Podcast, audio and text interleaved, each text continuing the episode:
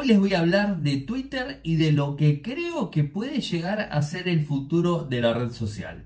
Este, te invito a que veas el video hasta el final y por supuesto comentar el mismo. Eh, a ver, en principio ya sabemos eh, que la semana pasada se activó lo que sería Twitter Blue de forma internacional, o sea que podemos contratarlo eh, de forma internacional. Eso por un lado. Segundo, sabemos que el primero de abril todas las verificaciones eh, de las cuentas que estaban hasta esa fecha van a borrarse todas y solamente las personas que tengan Twitter Blue van a poder tener verificación de tilde azul.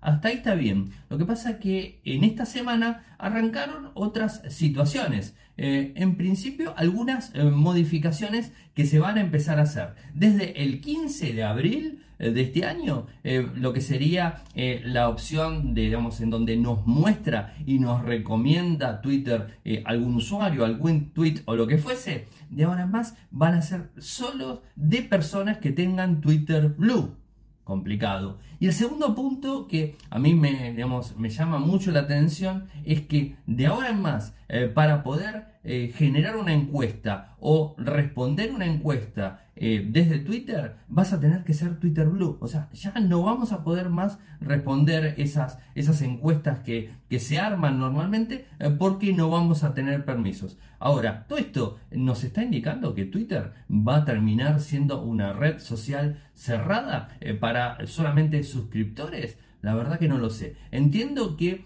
Twitter bajó inclusive hasta un 42% en las ganancias eh, de lo que fue el año anterior desde eh, que ingresó Elon Musk como CEO y como dueño de la compañía. Esto puede ser bueno, puede ser malo, alguno puede estar de acuerdo o alguno no. Eh, y como siempre les digo, tengan en cuenta que Elon Musk tiene una particularidad bastante extraña y que cambia de idea y de parecer de forma constante. Así que quizás todo esto que les estoy contando ahora, quizás no se termine de implementar, porque de hecho no entramos a abril todavía. Así que bueno, es posible que, eh, que cambie que no cambie eh, o que más adelante la cierren completamente. Eh, a mí me parece que fue positiva la compra de Elon Musk de, Twitter, hizo una buena limpieza, eh, pero las cosas están bastante complicadas. Ah, y lo último que se conoció en el día de ayer es una lista de, un, número reducido de personas en donde digamos, este, estaban como más destacados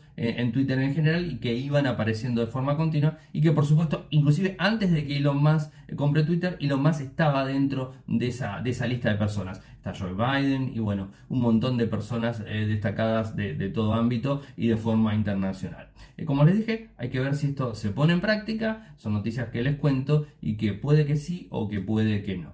Eh, por supuesto, si les gustó el video, lo pueden compartirlo, darle like y seguirme en las redes sociales.